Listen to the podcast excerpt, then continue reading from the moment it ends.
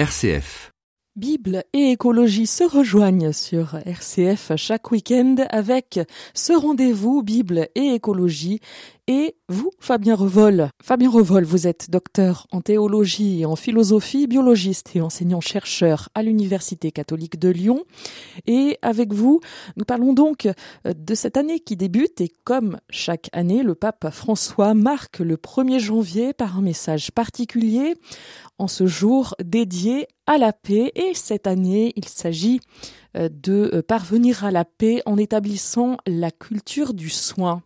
C'est original cela, François Revol? Oui et non. Je pense qu'il était évident que la réflexion du pape sur l'écologie intégrale se déploie dans le sens de l'éthique du soin, quand on sait que l'écologie intégrale se fonde sur le primat de la relation, tant dans la nature que dans la vie humaine, car comme l'enseigne Laudato aussi, tout est lié. Oui, c'est une originalité de l'écologie intégrale, et enfin, il était temps que cela sorte. Je pense que cela a été rendu possible par justement la sortie de Fratelli Tutti.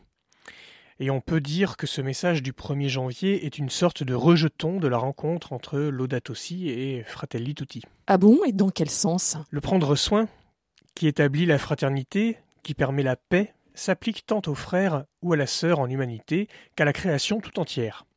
On pourrait résumer cela par l'articulation de deux textes bibliques, Genèse chapitre 2 verset 15 et la parabole du bon samaritain euh, en l'évangile de Luc au chapitre 10. La vocation de la créature humaine, créée à l'image de Dieu, c'est de cultiver et garder la création. Mais comment comprendre cela en chrétien? C'est-à-dire à la lumière de l'événement Jésus-Christ et de ses enseignements. En imitant Jésus, bien sûr. Cela passe par le fait d'être le prochain des plus pauvres. Ce message est un exercice de mise en pratique des principes d'Evangelii Gaudium, de Laudato Si, de Fratelli Tutti.